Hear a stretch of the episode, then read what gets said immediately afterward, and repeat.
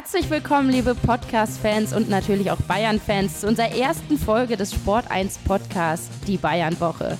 Wir starten wieder durch mit dem Sport 1 Podcast und mit wir meine ich meinen sympathischen und immer gut informierten Kollegen Kerry Hau. Ja, Kerry, ich freue mich riesig auf die Folgen mit dir. Wie geht's dir heute?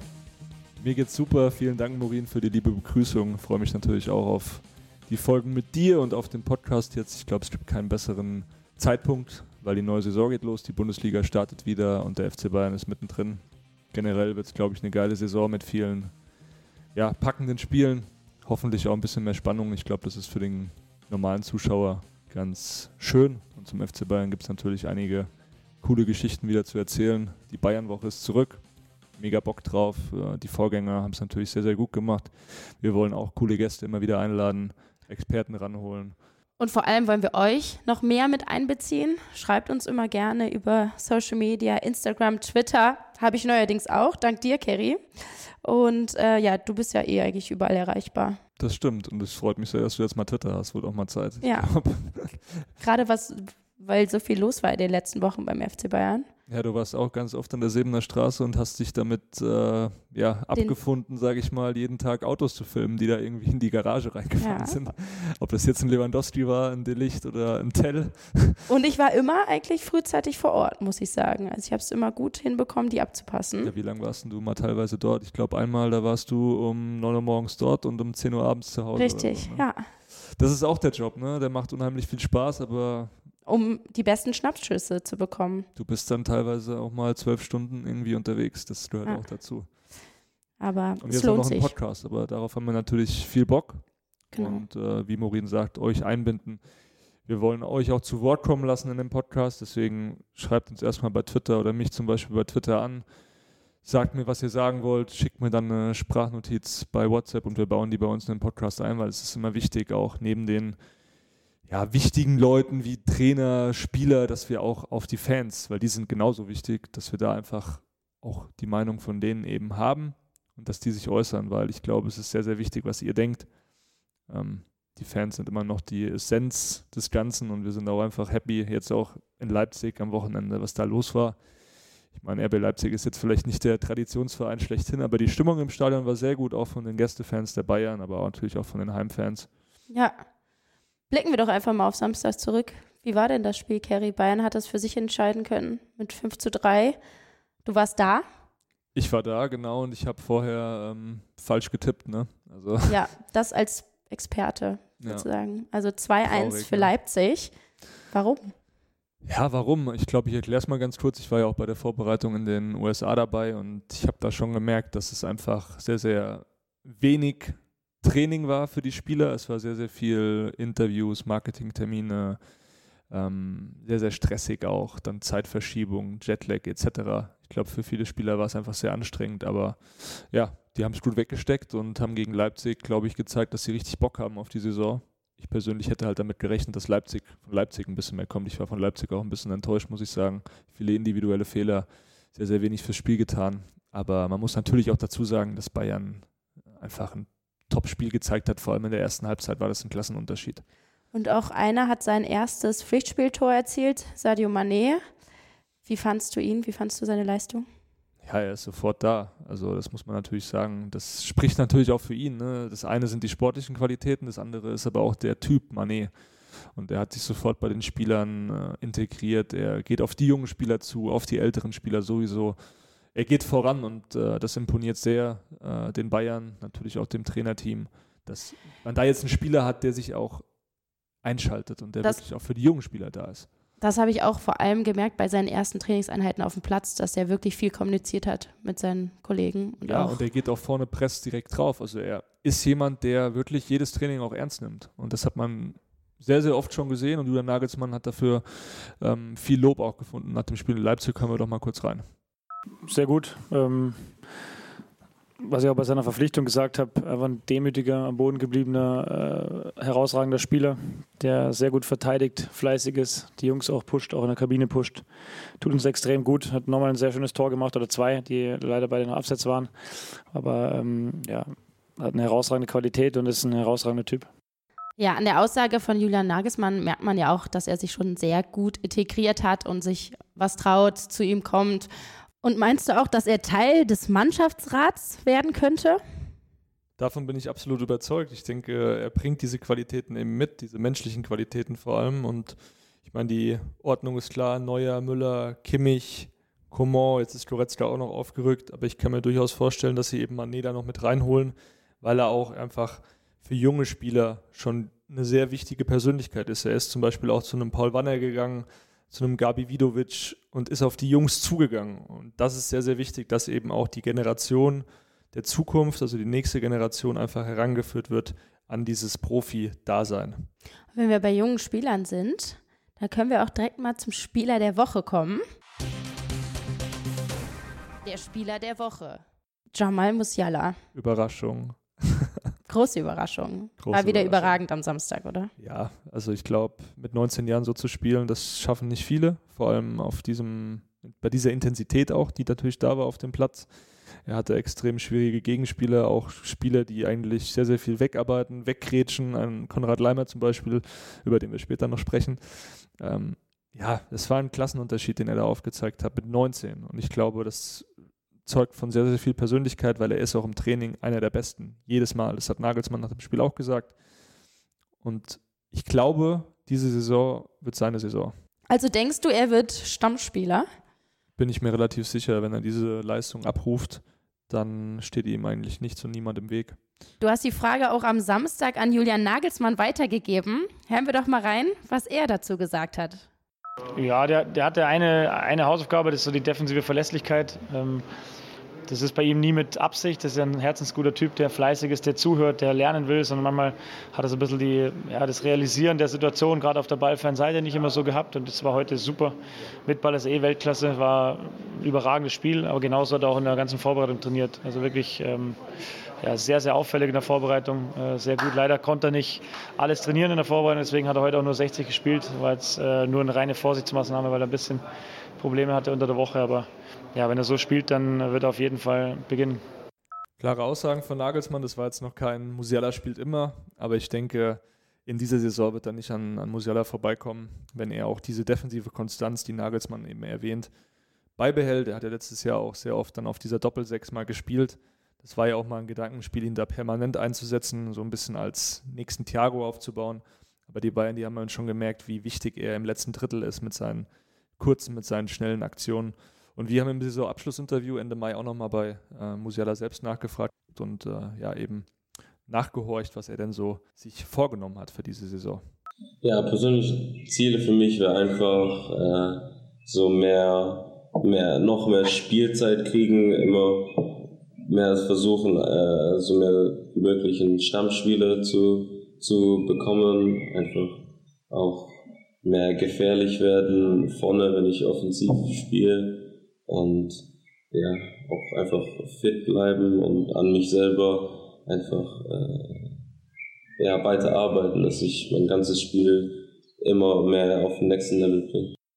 Nicht nur er möchte seine Leistung auf ein neues Level bringen, sondern auch die Defensive des FC Bayern, wie man auch wieder am Samstag gesehen hat gegen ja, Leipzig. Das müssen sie. Das müssen sie. Ich glaube, da gibt es einfach zu viele Fehler nach wie vor in der Abwehr.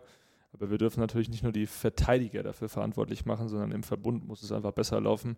Ich glaube, das dritte Tor von Leipzig war eigentlich ja, beispielhaft, weil Kimmich und Sabitzer in der gegnerischen Hälfte fast schon am gegnerischen 16er stehen und dann in einen Konter laufen beim Stand von 4 zu 2, weil sie den ballführenden Spieler nicht unter äh, Kontrolle bringen, ihm nicht den Ball abnehmen können, Leimer in dem Fall, und dann läuft der Konter und das ist irgendwie alles 1 gegen 1. Sehr undankbar für die Innenverteidiger, da kann dann auch ja, De Licht da stehen, da kann äh, Hernandez da stehen, das ist völlig egal, da wird es jeder Innenverteidiger schwer haben und das ist natürlich ein Punkt, an dem Julian Nagelsmann auch arbeiten muss, was auch die Verantwortlichen erwarten, dass da einfach mehr Kompaktheit entsteht, weniger Fehler. Und äh, die Absprache untereinander vielleicht auch noch, dass die sich verbessert? Klar, aber in dem Fall glaube ich einfach, dass es ein taktisches Problem ist, dass eben einfach in dem Fall ein Sechser sich zurückfallen lassen muss, Kimmich oder Sabitzer, um einfach diese Abstände zu verringern zwischen den einzelnen Mannschaftsteilen.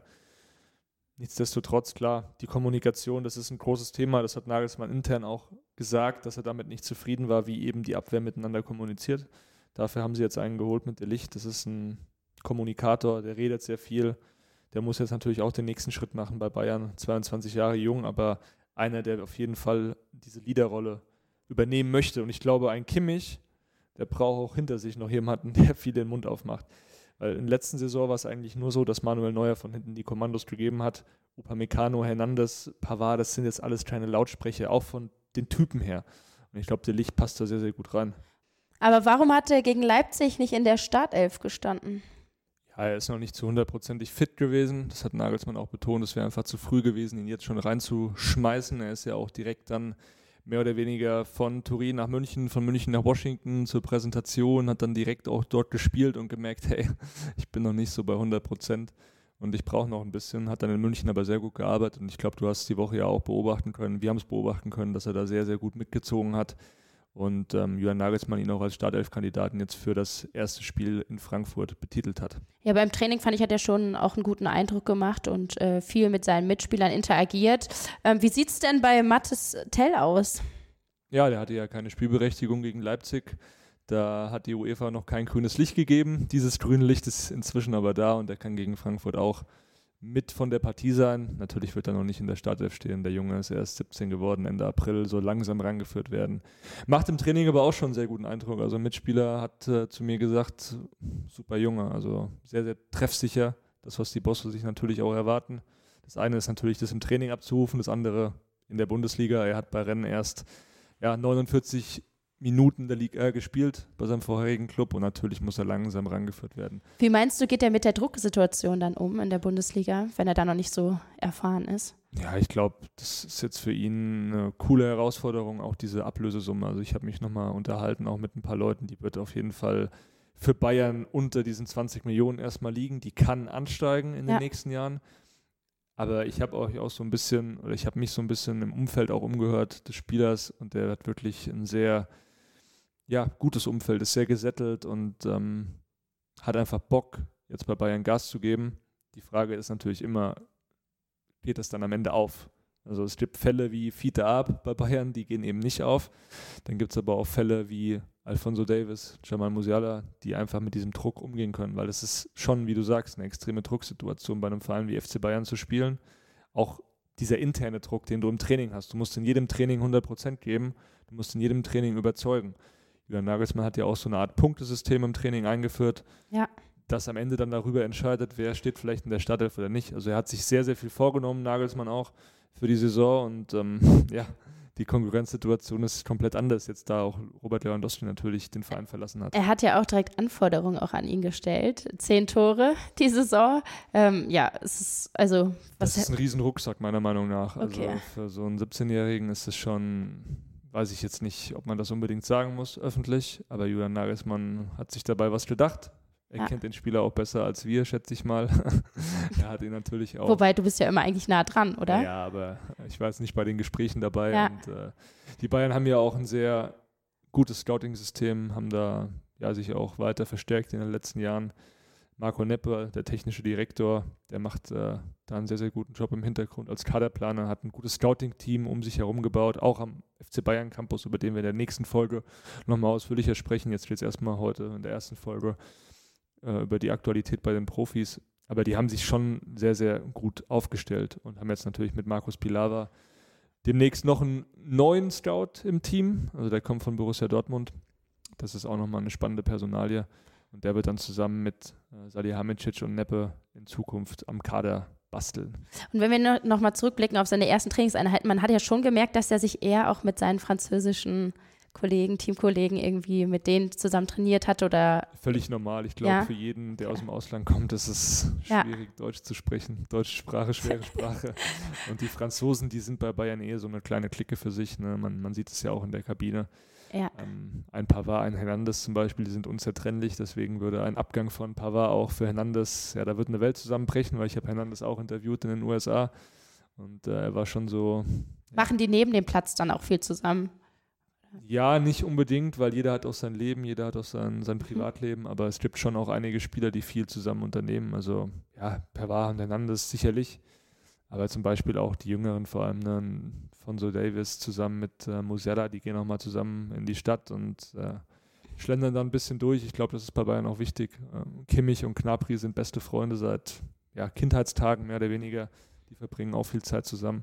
Das, das glaube ich, ist auch notwendig, weil am Ende müssen elf Freunde auf dem Platz stehen, so, so plump es klingen mag, ja. aber das entscheidet am Ende darüber, ob du Titel gewinnst oder nicht. Und das war auch letztes Jahr zum Beispiel in der Rückrunde nicht immer der Fall, dass da einfach zu viele Krüppchen gab und ja auch ein bisschen diese Situation mit Lewandowski, die Spieler oder die Mannschaft auch ein bisschen belastet hat, weil er auch schon intern so immer Unruhe. wieder den Eindruck, ja, was heißt Unruhe, aber er hat schon immer wieder den Eindruck hinterlassen, dass er den Verein verlassen möchte. Er war kein Teamplayer mehr. Ja. Ähm, das habe ich auch im Doppelpass gesagt, da hat Oliver Kahn mich dann abgewatscht, aber ich glaube, jeder, jeder hat es ja gemerkt dann am Ende, wie Lewandowski sich verhalten hat und ich glaube, ja. ähm, das Beste für alle Parteien, dass dieser Transfer jetzt auch vollzogen wurde. Lewandowski, jetzt wo du es gerade sagst, er kam ja nochmal am Dienstag und hat sich verabschiedet. Warum? Also warum wollte er dann auch nochmal zurückkommen? Ja, von allen hat er sich tatsächlich noch nicht verabschiedet, vor allem von den Staff-Mitgliedern und Robert Lewandowski ist jetzt kein Unmensch, sage ich mal. Der hat sehr, sehr viel beim FC Bayern erreicht, ist auch den Leuten sehr, sehr dankbar für alles, was sie in den acht Jahren für ihn getan haben und hat sich dementsprechend dann nochmal bei allen persönlich bedankt und ähm, kleines Champagner-Geschenk abgeliefert. Plus eben seine letzten Sachen noch aus dem Spind geholt. Also das war schon noch so, dass er nochmal hin wollte, auch um mit den Verantwortlichen zu sprechen, mit Hasan Salihamidzic. Da gab es nochmal ein Gespräch nach unseren Infos auch am Tag davor war er schon in der Sebener, um mit Oliver Kahn zu sprechen. Uli Hoeneß soll auch mal kurz mit ihm gesprochen haben, so unser, unser Kenntnisstand. Was genau natürlich gesagt wurde, das, das wissen wir nicht. Äh, so viel Mäuschen konnten wir nicht spielen, aber es gab einfach nochmal Gespräche und die waren nochmal wichtig, um das aus der Welt zu räumen, weil es wurde ja schon sehr, sehr viel böses Blut, sage ich mal, in den vergangenen Monaten hinterlassen. Auch die Aussagen wie, ich möchte den FC Bayern unbedingt verlassen für mehr Emotionen in meinem Leben ich äh, ja, habe mich gedanklich hier verabschiedet zu Aussagen, die haben auch schon den Fan getroffen. Ich glaube, es wird auch immer so ein bisschen bleiben, weil das war einfach nicht sauber von Robert Lewandowski. Aber das hat natürlich auch die Verantwortlichen getroffen, weil sowas kennt man nicht beim FC Bayern, dass ein Spieler das öffentlich über den Verein sagt. Das eine ist es, über die Medien zu steuern, irgendwelche Berichte. Wir werden natürlich auch immer gefüttert mit Informationen, ist ja ganz klar. Ja. Aber das andere ist es eben, in einem Interview zu sagen. Und damit hat er sich wirklich bei den Verantwortlichen unbeliebt ja, gemacht. Unbeliebt gemacht und das musste einfach geklärt werden. Und wie sind Sie jetzt endgültig dann auseinandergegangen? Persönlich. Also es war okay. jetzt kein sehr, sehr langes Gespräch, auch bei Salihamidzic im Büro, 15 Minuten. Mein Gott, die haben sich nochmal kurz in die Augen geschaut und äh, aber natürlich auch darauf geeinigt, dass jetzt auch mal gut ist. Dass ja. jetzt keine bösen Aussagen mehr in die andere Richtung kommen, sondern eher Aussagen der Wertschätzung, der Dankbarkeit, weil jeder hat jetzt seinen Willen bekommen. Der FC Bayern hat 50 Millionen knapp bekommen für einen fast 34-Jährigen. Und im Gegenzug ist Robert Lewandowski jetzt dort, wo er sein wollte, nämlich in Spanien. Das war von Anfang an sein Wunsch, das war Teil seines Karriereplans. Und damit, glaube ich, hat jetzt jeder seinen Wunsch erfüllt bekommen. Und er hat sein Kapitel sozusagen bei Bayern abgeschlossen, guten Gewissens. Und ähm, du warst ja auch vor Ort. Wie war denn die Atmosphäre bei den Fans? Ja, ein paar haben natürlich Hala Madrid gerufen. Das waren Echt? jetzt drei oder vier Vereinzelte, die da ja, so ein bisschen Häme dem Lewandowski auch entgegengebracht haben. Aber ich habe da auch mit einigen Leuten gesprochen. Also man darf natürlich auch nicht vergessen, da war ein kleiner Junge, der hat gesagt, Hala Madrid, der wusste wahrscheinlich auch gar nicht, was, was ist Hala Madrid. Ähm, der hat auch äh, eine Minute später dann gerufen, I love you, so zu Lewandowski. Ja. Also es ist ganz normal, glaube ich, dass da auch ein bisschen Häme entgegenschlägt nach den Aussagen in den letzten Wochen. Aber so grundsätzlich Robert Lewandowski einer der größten und verdientesten Spieler in der Geschichte des FC Bayern. Daran ändern auch ein paar Interviewaussagen nichts. Das hat man ja auch nochmal an dem Post gesehen von beiden Seiten. Also Lewandowski und auch FC Bayern haben ja auch nochmal. Trotzdem, normalerweise, wenn du so viele Tore machst für einen Verein, wenn du so viele Titel gewinnst, wenn du so eine prägende ja. Figur bist, dann gehst du eigentlich durchs große Tor. Wie ein Schweinsteiger, wie ein Lahm, ja. wie ein Robben, wie ein Ribéry. Und das war Lewandowski eben nicht. Das hat er sich dann auch letztlich selbst zuzuschreiben. Abschließende Frage. Du bist ja auch immer nah an Lewandowski dran. Meinst du, seine Aussagen tun ihm leid? Auf der einen Seite schon, auf der anderen Seite war das natürlich auch Teil des Plans von Robert Lewandowski. Das vergessen ja viele, dass diese Aussagen nicht irgendwie aus der Emotion getätigt wurden, sondern dass das vorher abgesprochen war und eingeplant war. Nicht jetzt spezifisch über Pini Zahavi, sein Berater, der natürlich auch sehr kritisch gesehen wird von vielen Leuten, sondern aus seinem direkten Umfeld. Er hat sich nämlich im Laufe der letzten Saison, als für ihn dann immer mehr die Entscheidung ja, feststand, ich möchte was Neues machen, hat er sich noch einen zusätzlichen Medienexperten, PR-Manager zugelegt, verpflichtet, der ihm dann geraten hat, eben diese Interviews zu geben, weil sonst, das glaubt die Lewandowski-Seite, wäre der Wechsel vielleicht gar nicht vonstatten gegangen nach Barcelona. Sonst hätte der FC Bayern möglicherweise gesagt, wir beharren jetzt auf diesen Vertrag. Aber diese Interviews waren so klar, so deutlich, dass es überhaupt nicht mehr argumentierbar war für Bayern, diesen Spieler auch zu behalten. Weil was denkt der Fan, wenn der Spieler sagt, ich möchte den Verein oder ich habe den Verein schon gedanklich verlassen. Für mehr Emotionen in meinem Leben möchte ich jetzt nach Barcelona. Das sind schon heftige Aussagen, die alle so eingeplant waren von der Seite Robert Lewandowskis. Dementsprechend, ja. also wenn du mich fragst, ähm, es tut ihm schon irgendwo leid, dass es dann noch so zu Ende gegangen ist, weil er hätte sich das sicherlich anders auch gewünscht. Aber es war notwendig aus seiner Sicht eben so drastisch vorzugehen. Ja, Kerry, der Blick geht nach vorne. Und das auch bei den Verantwortlichen. Denn das Transferfenster ist jetzt noch bis zum 1. September geöffnet. Gibt es noch was Neues? Stand jetzt sieht es so aus, als würden die Bayern mit diesem Kader in die Saison gehen. Ich glaube, es sind noch ein paar Wochen, ja. Aber grundsätzlich ist da jetzt nichts mehr geplant. Also es wurde ja viel auch über Konrad Leimer gesprochen. Wir hatten ja auch schon berichtet, dass es da Gespräche eben gibt. Aber diese Gespräche sind jetzt nicht mehr akut, sind jetzt nicht mehr heiß. Warum? Weil eben Leipzig mindestens 30 Millionen oder um die 30 Millionen eben für Konrad Leimer haben möchte. Das ist den Bayern zu viel für einen Spieler dessen Vertrag im kommenden Sommer ausläuft und der jetzt vielleicht auch sportlich nicht unbedingt benötigt wird. Warum? Marcel Sabitzer hat sich in der Vorbereitung reingespielt. Nagelsmann hat ihn als einen der Gewinner bezeichnet. Und Sabitzer selbst will auch nicht weg. Wenn der jetzt natürlich sagen würde, hey, ich will zu Verein XY nach England, sonst wohin, dann würde Bayern nochmal dieses Slimer-Thema aufmachen. Und wie sieht es auf der Linksverteidigerposition aus?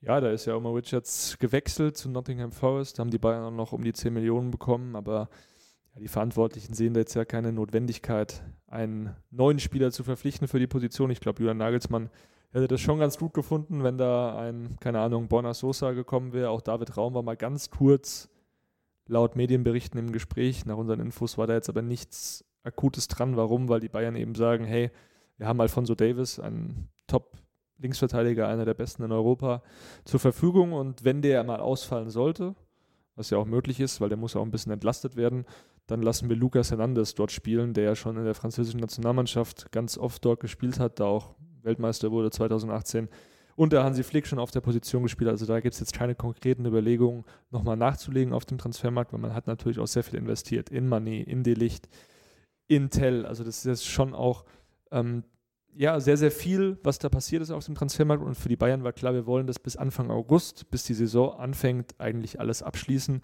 Natürlich, man weiß nie, wenn sich jetzt ein Serge Gnabry schlimm verletzt, wenn sich jetzt ein Alfonso Davis schlimm verletzt, dann werden die sicherlich auch nochmal vorne und eben auf der Linksverteidigerposition was machen. Momentan sieht es aber, wie gesagt, nicht danach aus. Die Bayern planen das nicht.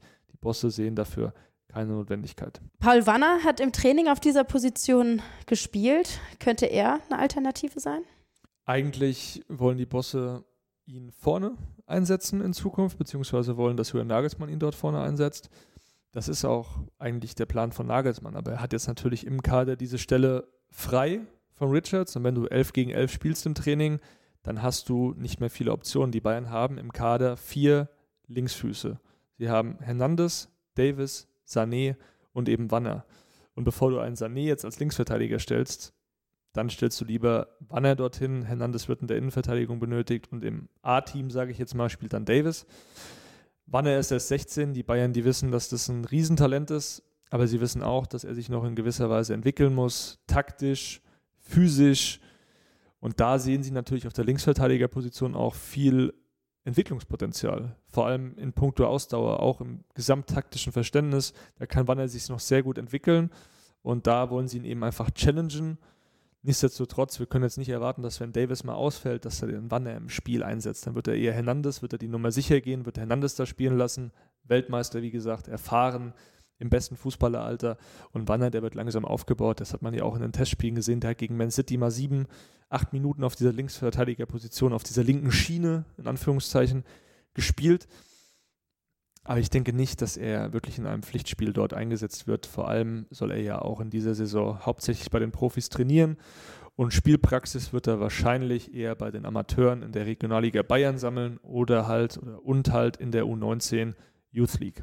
Aber Nagelsmann gibt halt schon jüngeren Spielern auch die Chance, dass sie sich in die Mannschaft mit integrieren können. Die, die es verdienen, auf jeden Fall. Wir haben ja noch Gabriel Vidovic, ein Riesentalent, auch aus der äh, eigenen Jugend, der sich sehr gut entwickelt hat, wo Nagelsmann auch in der Vorbereitung nochmal gesagt hat, das ist ein brillanter Spieler, vor allem im 1 gegen 1 und äh, auf engstem Raum macht er die Bälle sehr, sehr gut fest. Und das ist sicherlich auch ein Spieler, den wir auf dem Schirm haben müssen. Eventuell wird er aber auch noch verliehen. Das steht noch nicht zu 100% fest. Da sind wir auch noch am Recherchieren. Also da gibt es Gespräche in alle Richtungen. Ist natürlich wichtig, dass die Jungs viel Spielpraxis bekommen. Und es macht dann schon mehr Sinn, einen Paul Wanner bei den Amateuren am Wochenende 90 Minuten spielen zu lassen, anstatt ihn jetzt mitzunehmen, um ihn vielleicht einzuwechseln oder ihn nur auf die Tribüne zu setzen bei den Profis. Deswegen das Training an sich, das bringt ihn schon extrem weit. Er weiß auch selbst, dass er sich jetzt unterordnen muss. Er ist 16 und er wird auch erst im Dezember 17. Also es ist noch sehr, sehr viel Zeit für ihn. Aber klar, das Beispiel muss Jamal Musiala sein für jeden jungen Spieler bei Bayern. Ja. Mit dieser Persönlichkeit aufzutreten, mit diesem, ja, mit diesem Willen aufzutreten, natürlich auch mit diesem Talent. Ja. Paul Wanner, der ist auch sehr talentiert, das haben auch die Verantwortlichen alle so verstanden. Deswegen haben sie ihm auch da ja, diese Chance ermöglicht, bei den Profis eben auch einen Vertrag zu bekommen. Ja, fest steht, dass Hassan Salihamidzic schon mal seine Hausaufgaben auf dem Transfermarkt gemacht hat. Ein paar Wochen sind es noch, ja, das haben wir gesagt. Ja. Es kann immer noch irgendwas passieren, vor allem wenn sich jemand verletzt. Aber ja, Salihamidzic hat einen herausragenden Job gemacht. Das haben auch die Spieler teilweise auf der USA-Reise schon gesagt, dass sie da sehr zufrieden sind mit den Neuzugängen. Jeder auch nochmal, ja, den Kader ein bisschen voranbringen. Natürlich Lewandowski, diese 40, 50 Tore, die brechen weg und die haben jetzt keinen 1 zu 1 Ersatz. Eventuell wird ja im nächsten Sommer dann ein Neuner wieder verpflichtet, wenn das nicht funktioniert. Aber ich glaube, wir haben gegen Leipzig alle gesehen, wie viel Potenzial da in der Offensive steckt. Am Ende geht es auch darum, weniger Gegentore zu kassieren. Salihamidzic, der ist jetzt jedenfalls erstmal fein raus. Also da gibt es dann keine Kritik an ihm. Der wird dann sicherlich auch ja, sich jetzt entspannt äh, zurücklehnen können, wird auch einen neuen Vertrag bekommen, wahrscheinlich bis 2026 unterschreiben. Also äh, von dem werden wir beim FC Bayern noch in den nächsten Jahren sehr, sehr viel hören. Aber jetzt steigt wahrscheinlich auch der Druck für Julian Nagelsmann, oder? Weil er muss jetzt mit diesem Kader abliefern. Automatisch steigt der Druck dann natürlich auf den Trainer. Ähm, der Trainer sitzt aber fest im Sattel, alle sind überzeugt von ihm. Er hat natürlich auch eine gewisse Ablöse gekostet. Und ähm, trotzdem, das hat auch Oliver Kahn in einem Interview gesagt, ähm, muss Julian Nagelsmann jetzt natürlich auch was aus dem machen, was die Verantwortlichen ihm da präsentiert haben. Und da gibt es dann auch keine Ausreden. Klar, dieses Stürmer-Thema könnte immer wieder ein Thema sein. Aber nochmal, wir haben gegen Leipzig gesehen, die können da vorne Tore machen. Es geht wirklich darum, als Team kompakter zu spielen und du brauchst auch nicht immer diese Nummer 9, um eben erfolgreich zu sein. Finde ich. Ich meine, man hat es an Liverpool gesehen, letzte Saison. Die hatten auch keinen Stürmer und sind mit Sadio Mané als Stürmer ins Champions League-Finale eingezogen. Das geht auch. Man muss nur als Team funktionieren, eine gute Mentalität haben. Und ich glaube, gegen Leipzig war das schon eine erste Duftmarke. Das jetzt konstant auf ein Level zu bringen und auch in der Champions League abzurufen, darauf kommt es dann natürlich an. Und das können sie jetzt auch direkt beim ersten Spiel gegen Eintracht Frankfurt am ja, Freitag. geiles Spiel. Ich glaube, ähm, geile Kulisse in Frankfurt zu starten. Die Bayern haben übrigens, da gab es ja auch eine kleine Diskussion im Vorfeld, die Bayern haben das übrigens Frankfurt ermöglicht, dass sie zu Hause starten als Europa League-Sieger. Viele haben ja gesagt, hey, warum spielt Bayern nicht zu Hause? Bayern ist Meister, aber diese Intention eben in Frankfurt zu spielen, die hat Bayern mit vorangetrieben und ich glaube, es ist eine noble oder eine coole Geste einfach, Ja. auch von Bayern, dem Europa League-Sieger diese Möglichkeit zu geben, die Bundesliga im eigenen Stadion zu eröffnen. Wir freuen uns alle und werden. Das wird schon eine tolle Atmosphäre. Ja. In diesem Sinne haben wir erstmal die wichtigsten Themen für diese Woche abgearbeitet. Und am Ende wollen wir euch aber noch die Frage der Woche stellen. Die Frage der Woche. Muss Musiala immer spielen? Genau, diese Frage beantwortet ihr bitte. Schreibt uns, macht auch gerne uns eine Sprachmemo. Ihr könnt die mir auch per Mail zuschicken. Vorname, Nachname at sport1.de. Und dann seid ihr dabei nächste Woche im Podcast. Dann werden wir die ein oder andere Meinung einspielen von euch, weil uns interessiert natürlich, wie seht ihr das Ganze? Es gibt natürlich nicht nur Musiala da vorne, wir haben noch Sané, wir haben Coman, Gnabry, Mané, Müller, immer noch Thomas Müller, der ewige Müller, der sicherlich auch jetzt, ja, älter wird, aber immer noch liefert. Gegen Leipzig fand ich ihn persönlich jetzt nicht so gut, auch wenn er an den Toren beteiligt war. Aber er ist trotzdem natürlich auch wichtig für die Kabine. Und die Frage ist natürlich, muss Musiala oder hat Musiala da einen festen Stammplatz eurer Meinung nach? Dementsprechend schickt uns eure Meinung zu. Mir hat sehr viel Spaß gemacht mit dir, Kerry. Ich hoffe, euch hat es auch gefallen. Ja, war eine super Folge. Wir freuen uns auf die nächste, dann mit euch am kommenden Freitag. Macht's gut. Bis dann. Ciao.